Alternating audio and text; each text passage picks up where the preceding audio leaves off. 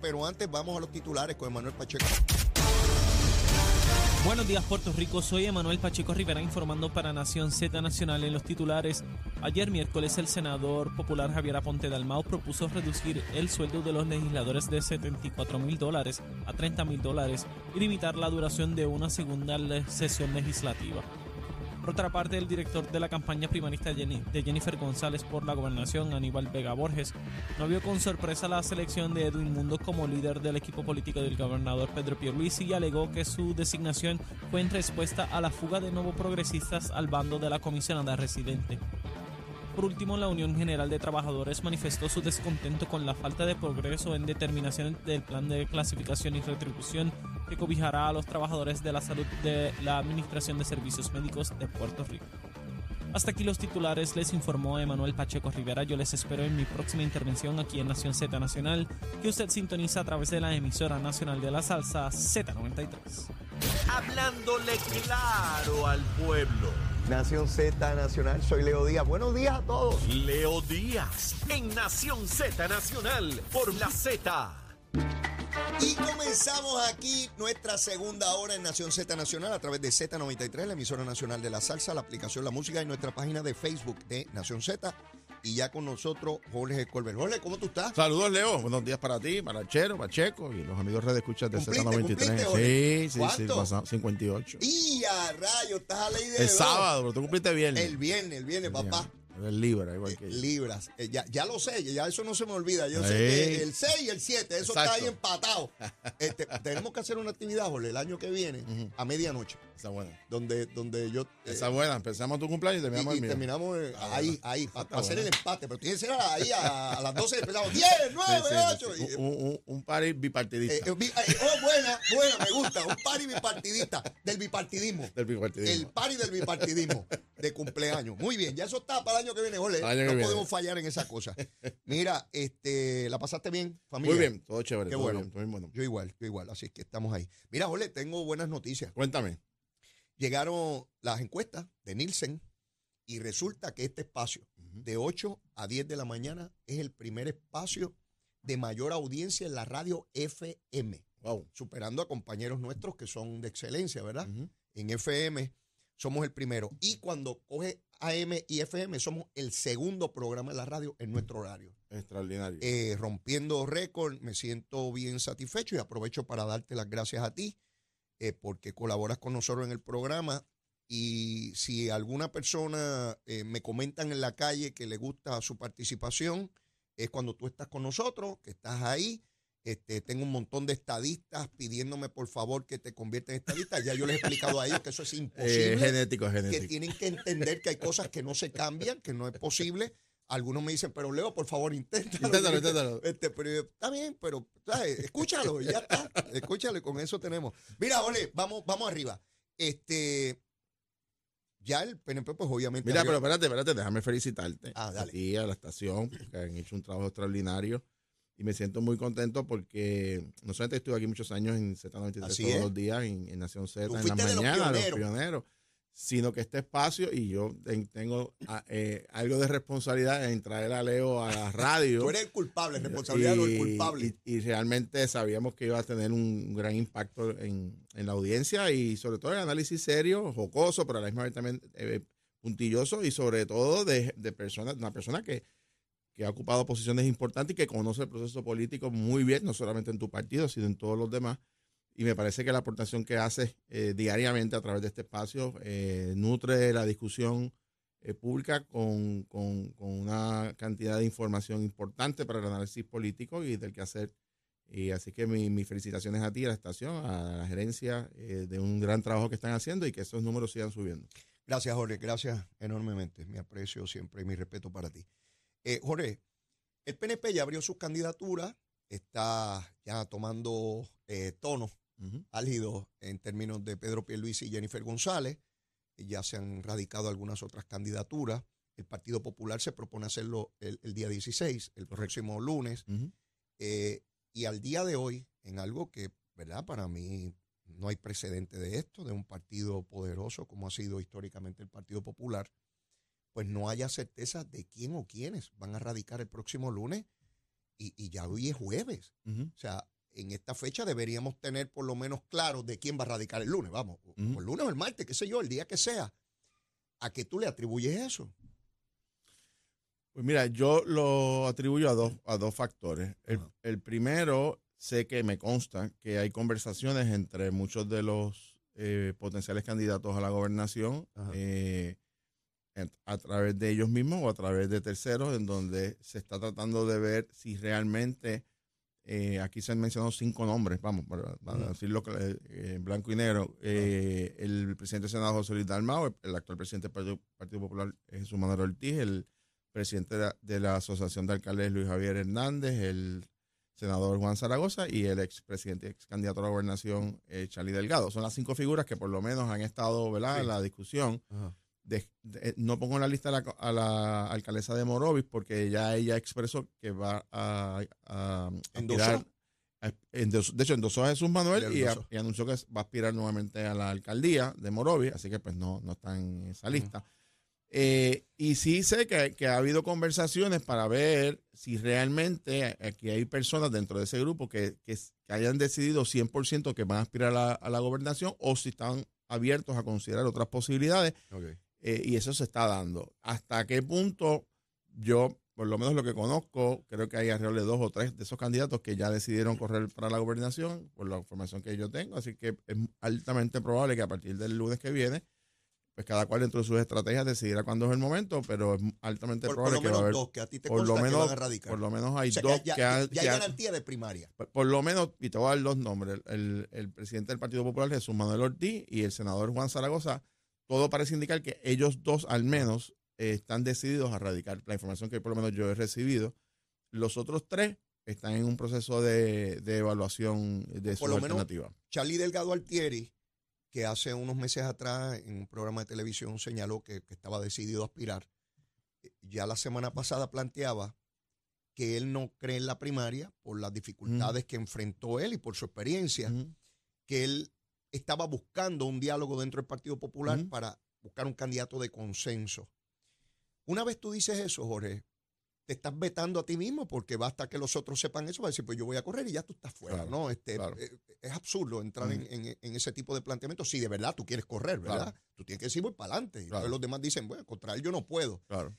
Esa posición de Charlie de, de- de buscar un candidato de consenso es, es muy difícil, muy difícil. De hecho, en el PNP, eh, eh, Reyes, que fue eh, eh, el general de la Guardia Nacional, que Jennifer González le hace un acercamiento para, para que corra, él entendió que si Pedro Pierluisi no lo apoyaba y no había un consenso, pues mejor no corría. Tú, tú no puedes llegar a un sitio Claro. Y decir, bueno, pues el gobernador puede tener primaria y Jennifer también, pero yo no, porque yo soy una estrella que aquí Claro. cuando, cuando yo llego la gente se queda, no, no ven, con tanto que yo ilumino se quedan ciegos. No, no, no puede ser. Y en el Partido Popular igual, o sea, uno no puede llegar a un sitio, pues soy yo porque yo soy demasiado grande, ¿no? Claro. Tú tienes que demostrar tu grandeza en la competencia, si es que hay competencia. Correcto. Así que no veo a Charlie entrando, porque él mismo se ha vetado en, en el proceso, por lo que ya tú me confirmas, que hay dos que, que van, definitivamente.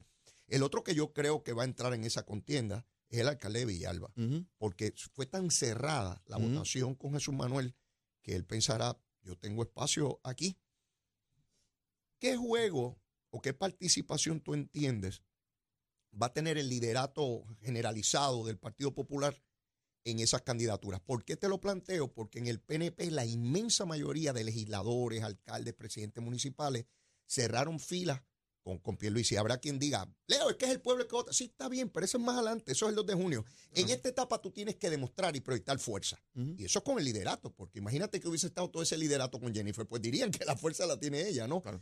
En el Partido Popular, ¿tú crees que haya una expresión clara y contundente de todo el liderato sobre un candidato o tú crees que No. otra vez va a estar... Yo, yo no visualizo una expresión contundente de, digamos, los 41 alcaldes, o gran parte de ellos, y los 37 presidentes de comités municipales. Primero porque tenemos eh, la mayoría de estos 37 municipios donde no donde el alcalde del PNP, donde el Partido Popular no Sí. tiene alcaldes incumbentes, va a haber primaria eh, para la candidatura. ¿En- Gran, la parte, mayoría? gran parte de ellos. Sí. Yo, diría que es un porcentaje bastante alto. Y en el caso de los alcaldes incumbentes, creo que hay alrededor de siete municipios donde van a retar alcaldes incumbentes o puede haber una primaria. Por lo tanto, eso está un poco eh, eh, complicado, como decimos. Yo lo que creo es que hay grupos eh, o alcaldes importantes que, que sé que están conversando, tratando de llevar un mensaje, y de, y de presidentes de comités municipales, de que se traten de identificar aquellas figuras que más posibilidades tengan eh, numéricamente, en términos electorales políticos, eh, de ganar y de poner al- o de colocar al Partido Popular en una condición. Yo no creo que en este momento, en mí, por lo menos de lo que conozco de estudios científicos, que no tengas una figura que despunte como despuntó un momento dado Sila María Calderón o Alejandro García Padilla, que todo el mundo sabía que era iba a ser el candidato años un año antes, año y medio antes. Ajá. Aquí ese fenómeno no se ha dado. Y eso eh, eh, es bueno en el sentido de que obliga a los candidatos entonces a hacer un trabajo para, para lograr ese apoyo. Yo creo que los populares están esperando esa, esa figura, o por lo menos que surjan dentro del proceso político. Yo creo que eh, tú has mencionado varios nombres, pero eh, obviamente Madero Ortiz es el presidente del Partido Popular, que tiene una base política y un punto de partida. Y domina la eh, estructura, eh, bueno, eh, por lo eh, menos- ganó la, la primaria. primaria. Sí sé, ¿verdad? Que el incidente que tuvo con los, sus compañeros en la Cámara, aquella toda controversia con el presidente de la Cámara, eh, yo pienso que tuvo un efecto, lo pudo haber lesionado por el mal, mal manejo que- de, que- ese, de que- ese- de ese- tema. Que permanece ese. En gran parte, encono. particularmente los compañeros de la Cámara, porque fueron sus, son sus pares, son sus compañeros, estuvo allí. Y eso, Ya. eso es una situación que va a tomar tiempo poderla atender correctamente. Eh, veo bien decidido a Juan Zaragoza, por lo menos la- lo que se ha señalado y personas allegadas a él que he conversado y lo que él mismo ha expresado, eh, que, que va eh, a mantener su palabra, lo que había anunciado. Yo, yo pensé que una vez se dio su situación de salud, que Ujú. es delicada, una operación muy seria, que él iba a desistir de ese interés. Porque, ¿sabes? Una candidatura requiere un esfuerzo físico y y, emocional y inmenso. había sonado su nombre, para, por ejemplo, para el alcalde de San Juan, porque reside en, Sí, él en vi- el vive en San municipio de San Juan. Eh, pero él ha sido enfático en que no lo va a hacer. sí, la, la figura de Charlie Hernández, de, perdón, de Charlie Delgado, como tú bien Sí. señalas, eh, eh, que desde el principio, y yo tuve conversaciones con él varias, varias ocasiones Ajá. sobre este tema, y ese planteamiento de que no deseaba primaria, y yo lo entiendo perfectamente porque él tuvo, pasó por ese proceso, ¿verdad? Eh, y, y entre esos candidatos, Yo, yo lo entendí también, que, yo estoy claro. tuvo un efecto también económico. Sin o sea, duda. esa primaria, el partido, eh, entre todos esos candidatos, que eran cuatro originalmente, terminaron siendo tres, porque se retiró Roberto Prats. Mm. Entre ellos, casi 900 mil dólares se, se tuvieron que levantar y gastar en esa primaria, que es un dinero que luego el partido no tuvo al Claro, final. claro. Así que yo puedo entender esa dinámica. Pero la realidad es, Leo, como tú bien señalas, el que quiere dirigir y el que quiere eh, ponerse a la disposición, bueno, pues tiene que tomar decisiones. A veces uno, ¿verdad? La- eh, esta teoría de que yo estoy disponible simplemente si, si es por consenso y nadie me reta, bueno, pues, pues eso en el, ¿verdad? en el mundo eh, ilusorio, de la política puertorriqueña, el que quiera aspirar a algo tiene que tirarse y tiene que buscar los votos y tiene que ganárselo con la confianza de la gente, visitando a la gente. Mojarse los pies. Tiene que mojarse los pies y, eh, y, pues hay gente que quizás no lo quiere hacer, yo lo puedo entender profesionalmente, personalmente, o no le gusta la dinámica de las primarias, ¿verdad? Que no son fáciles. Eh, pero si la primaria es dura, más dura es gobernar un país. O sea, si tú no estás dispuesto, Eh, esa es buena, esa es si, buena, si tú no es estás dispuesto a coger con los golpes en una primaria o, o asumir eh, eh, el- ¿verdad? Un- unos riesgos o unas, eh, unas situaciones ¿verdad? De, de, de retos duros que tiene una primaria, imagínate gobernar un país. Es mucho más fuerte. Entonces tú no puedes decir, no, no, yo voy a gobernar si, si es por consenso lo Si- que yo si diga. mundo está de acuerdo Ey. con las leyes mías, Ah, mi exacto. propuesta, pues, Pues yo, yo, yo gobierno. gobierno. Pues, ¿sabes? Ese es bueno, Ole, No, ese la vida, tú sabes, la vida no es fácil en el trópico. Tienes, tienes que curtirte, tienes que Tienes demostrar que demostrar tienes que capacidad de y los de gobernantes, mire, y los gobernantes se equivocan y los gobernantes Seguro. tienen deci- a veces, a veces, Leo, esta es una clase que yo doy en, en la universidad. Dele, dele, Eh, profesor. eh, eh, no que hay veces que la gente cree que solamente las decisiones son buenas o malas. Así es. A veces, es. a veces tus únicas alternativas son las menos malas. Mm. Y eh, no es fácil tomar decisiones duras y difíciles. O alguien cree que a Luis Fortuño, Alejandro García Padilla, la decisión de la crisis fiscal que heredaron ellos, que les tocó a ellos dos, particularmente uno tras del otro, fueron decisiones fáciles. Sí, es, bien, eh, es bien cómodo echar culpas para atrás, pero O sea, cuando tú estás sentado ahí, tienes que tomar decisiones duras y difíciles y no es fácil. Y rompen noche. Mucha gente dice que los gobernadores llegan de una manera y salen eh, este, canosos y todo. Bueno, pero es que rompen noche. Entonces, si tú no estás dispuesto a romper noches en la primaria y a, y a echarte eh, eh, pocas horas de descanso, muchas horas de trabajo, eh, a tener que sentarte horas a discutir alternativas y pensar soluciones a múltiples pro- problemas bien complejos todos, eh, pues si no lo puedes hacer en una primaria, imagínate gobernar. O sea, así que me parece ahí en ese sentido que el propio, ¿verdad? los propios candidatos se autoexcluyen en la medida en que ponen ese tipo de condición. Estoy totalmente de acuerdo contigo. No, no lo había visto desde ese punto de vista. ¿Cuánto te prepara la primaria para, para, para el puesto que, que- Mm. que quieres ocupar? No, particularmente la gobernación. Recuerdo a Rafael Hernández Colón tratando de vender la telefónica y no lo logra. Después viene Pedro Rosselló y lo logra. Pero para ambos fue sumamente difícil Claro. tener primero que llegar a esa conclusión y, y- y tratar de dar adelante con lo que iban a hacer. Recuerdo a Pedro Rosselló con el superacueducto, que hubo tanta oposición. Y hoy todo el mundo reconoce, directores ejecutivos de acueductos, PNP y populares reconocidos que si no estuviera ese tubo ahí, el área metropolitana estuviera sin agua. Es. Y eso costó sangre, sudor y fuego. Construir y ir por encima de una determinación del Tribunal Supremo de Puerto Rico y hablaban fue. de la crisis constitucional y todo eso. Así que los que hemos vivido un ratito, Jole, en este mundo. Sabemos lo complejo y difícil que es todo esto. Vamos a- a la- al asunto de los recursos económicos, Jorge. En el PNP, pues el gobernador tiene tres millones y pico, eh, Jennifer González cerca de medio millón o por ahí. Eh, pero en el Partido Popular los candidatos no tienen dinero. O sea, ir a una primaria, desangrar, si es que podemos llamarle desangrar, porque no hay que desangrarlo, ¿verdad?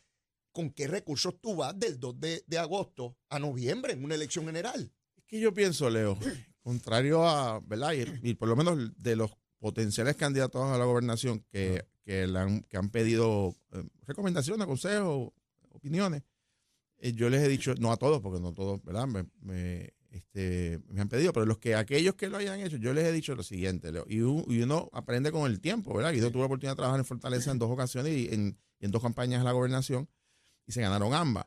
La gente, la gente, Leo, no da dinero, o sea, no aporta económicamente, Sí.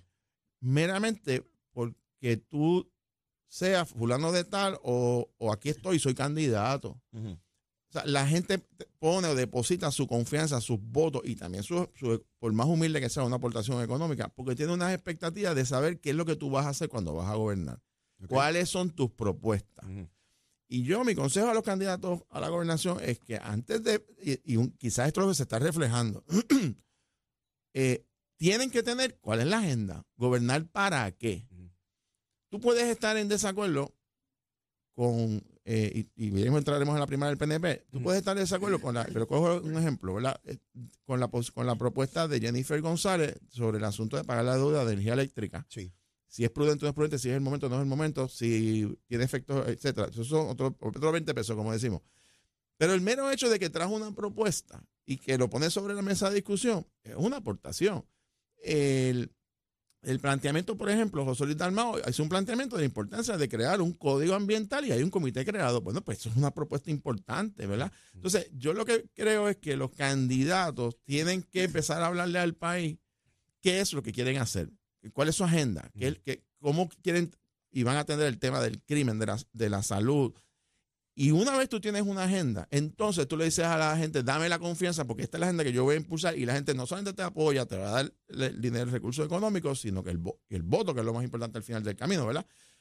Y yo pienso que en el Partido Popular, por las circunstancias que se ha dado transicional y todas estas controversias, eh, mi recomendación es que se concentren en las partes sustantivas para poder atraer no solamente los respaldos, sino también el apoyo económico. Estoy de acuerdo contigo eh, que eso no ha estado ahí. eh, no sé si por las transiciones, como tú muy bien señalas, eh, pero no ha estado. Ujú. Y los candidatos que radiquen a la gobernación deben comenzar por ahí. Estoy de acuerdo.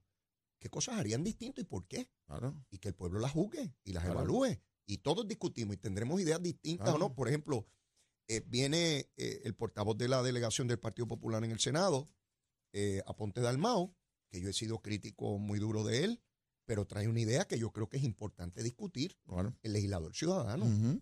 Y yo hablo con, de eso con conocimiento de causa, porque yo fui de los legisladores que eh, legisló para el legislador a tiempo completo y he visto cómo, cómo eso se desvirtuó al punto de que no funciona. Esa es mi conclusión, la mía. Claro. Y cuando yo miro a Ponte Dalmao, hablando del legislador ciudadano y las razones por las cuales debe traerse, yo coincido totalmente con él. Claro. Y no puede ser de otro partido y toda la cosa, pero me parece una idea que no se trata de implantarla mañana. Entonces, eh, tenemos que discutirla porque él nos trae un diamante para pulir. Claro. De, de ver qué podemos hacer ahí para mejorar después de todo una rama de gobierno. No estamos hablando de una agencia de gobierno chiquita o de un municipio pequeñito. Claro. Estamos hablando de la rama de gobierno más representativa del pueblo de Puerto Rico. Así es. Así que esto es un asunto muy serio y creo que el senador ha dado en un punto clave que merece la más seria y más amplia discusión en todo Puerto Rico. Fíjate, esa, esa propuesta del senador eh, Javier Aponte Dalmao es interesante porque él lo que eh, propone es una resolución para eh, que se estudie esto. Sí. Eh, se quiere un grupo de trabajo, pues obviamente dentro de la Asamblea Legislativa, en este caso el Senado, para que estudie este punto. ¿Por qué? Bueno, porque eh, eh, inicialmente esa controversia se le dio un giro de que se trataba de una reducción salarial. La reducción salarial es una de las partes, Sí. pero la reducción salarial, a diferencia de un incremento salarial en la Asamblea Legislativa, que fue una controversia reciente, tiene una limitación constitucional, que es que tú no puedes alzar- eh, subirte el sueldo en el mismo cuatrenio, te- te- tendría un efecto en el siguiente cuatrenio, pero una reducción sí, Sí. puede tener una, una vigencia inmediata. Claro, en el contexto que lo pone el, el senador es en función de que se cambiaría de a tiempo completo a, a part-time o tiempo parcial con una sola sesión, es algo que se, ha- que se ha mencionado, y eso representa un debate interesante. ¿Por qué? Bueno, porque también hay- se levantan entonces cuestionamientos éticos, pueden ejercer sus profesiones, Claro. puede traer conflictos. Segundo, el Tribunal Supremo ya resolvió que la Asamblea Legislativa es un poder constitucional continuo. Quiere decir que sus funciones no se detienen porque no haya sesión. Así es. Las comisiones continúan trabajando. Eh, yo eh, siempre trato de, de hacer una distinción de lo que es la legislatura de Puerto Rico a la legislatura, por ejemplo, de un Estado. Mm. Eh, por, la- por los poderes que tiene la Asamblea Legislativa de Puerto Rico, particularmente no solamente sobre los asuntos de, de fiscalización, de inmunidad eh, que puede otorgar, sino también de lo que tiene que ver con la aprobación de emisiones de bonos, de, de transacciones gubernamentales. O sea, tiene unas facultades, una responsabilidad bien grande. Así que yo creo que es un debate interesante y en ese sentido felicito al senador Sin porque abre una discusión. Mira, quizás pues no se, no se eh, apruebe eh, o quizás sí, pero lo bueno es que se discuta y Sí. que examinemos también el funcionamiento y la productividad de la Asamblea Legislativa. Sin duda, yo creo que es una propuesta sumamente importante para revisar la eficiencia de nuestra rama de gobierno legislativa. Claro. Tenemos que ir a una pausa, Jorge, y luego de la misma, y no me vengas ahora con cosas de vegano ni cosas de esas. Aquí venimos a comer de verdad. Sí, sí, no me vengas con aguaje y cosas tú, que tú te pones a hablar con gente, con gente que no va a llegar al cielo. Eh, te pones a hablar con gente que no va a llegar al cielo comiendo este, hierbas y cosas. No, no, no, No, no. papá, aquí comemos de verdad. Y yo tengo hambre Pues te- ya. pues Así te- que pues cuando te traigo- esa pausa, te, te traigo el menú de Leo Díaz. Ah, bueno, pues, pues vamos por encima. Aquí, a través de Z93. Llévatela, chero.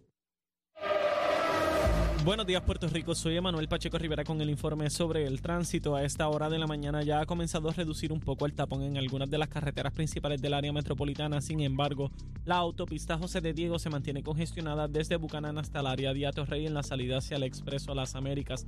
Igualmente la carretera número 2 en el cruce de la Virgencita y en Candelaria en Toa Baja y más adelante entre Santa Rosa y Caparra. También la 165 entre Cataño y Guaynabo en la intersección con la PR22, así como la PR5, la 167 y la 199 en Bayamón, y la 176, 177 y 199 en Cupey. Por otra parte, la autopista Luisa Ferré entre Montilledra y la zona del Centro Médico en Río Piedras y más al sur en Caguas, además de la 30 desde la colindancia de Juncos y Gurabo hasta la intersección con la 52 y la número 1. Hasta aquí el informe del tránsito, ahora pasamos al informe del tiempo. El tiempo es traído ustedes por Texaco. En momentos de emergencia, piensa en la estrella. Crosco, sella hoy a la segura con Crosco. Para hoy jueves 12 de octubre, el Servicio Nacional de Meteorología pronostica para todo el archipiélago un día parcialmente nublado y caluroso, con algunos chubascos en el este durante las horas de la mañana y aguaceros pasajeros en el interior, el norte, el sur y el oeste durante la tarde. Los vientos permanecen generalmente del este de 7 a 13 millas por hora, con algunas ráfagas de hasta 24 millas por hora, y las temperaturas máximas estarán en los altos 80 grados en las zonas montañosas y los medios a altos 90 grados en las zonas urbanas y costeras, con los índices de calor alcanzando los 105 grados en el norte, el oeste y el sur. Hasta aquí el tiempo les informó Emanuel Pacheco Rivera. Yo les espero en mi próxima intervención aquí en Nación Z Nacional, que usted sintoniza a través de la emisora nacional de la salsa Z93. Llegó a Nación Z la oportunidad de convertirte en millonario. Con las orejitas del caballo Alvin Díaz. Alvin Díaz. Directamente del hipódromo camarero para Nación Z. está pasando, mi gente linda de Puerto Rico? Yo soy Alvin Díaz y usualmente si usted me escucha es porque se corre, pero hoy desafortunadamente no se corre acá en el hipódromo camarero. Sí se corre mañana viernes, así que te esperamos. Se corre el viernes, eh, se corre el sábado, se corre el domingo. El pulpote está en un poquitito más de 200 mil porque eso es lo que quiero aprovechar para decirte que este domingo pasado, una de las cosas que pasaron fue que se ganaron el pulpote por cuarta vez en el año. ¿Sabes cuánto se ganó ese afortunado allá en el pueblo vaquero de Bayamón? No sabes, pero yo te voy a decir, 623 mil dólares son buenos. ¿Qué cuánto? 623 mil dólares pagó el pulpote el domingo pasado. Un afortunado en Bayamón selló un cuadrito de 72 dólares y 30 centavos y se gana el pulpote por cuarta ocasión. O sea, se va el pulpote por cuarta ocasión. Este caballero o dama se lo gana por primera vez este pasado domingo. Y otra cosita que quería compartir con el público también es que el sábado pasado se celebró un clásico de nombre Woodford Stakes en Keeneland, que es uno de los hipódromos más importantes en esta temporada, y ese clásico era clasificatorio para ir al Breeders' Cup, que es la serie más importante de carreras en Estados Unidos, a celebrarse a principios de noviembre, pues ahí el amigo Mark Thatcher del Sonata Stable, que ha sido establo ganador aquí en Puerto Rico por muchos años, incluso ganó el Clásico Internacional del Caribe aquí en Puerto Rico en el 2021, tiene un ejemplar que clasificó para el Breeders' Cup, así que vamos a estar representados allá en el Breeders' Cup. El caballo se llama Arsac y fue montado por el dominicano Joel Rosario, ¿ok? Así que son buenas noticias para nosotros. Vamos a estar obviamente bien pendientes de todo lo que esté pasando en esa serie. Ya sabes que hoy no se corre, pero te esperamos mañana viernes, el sábado y el domingo. No olvides seguirnos en las redes sociales. Estamos en Facebook, en Twitter, en Instagram, en YouTube y en nuestra página de internet hipódromo-camarero.com.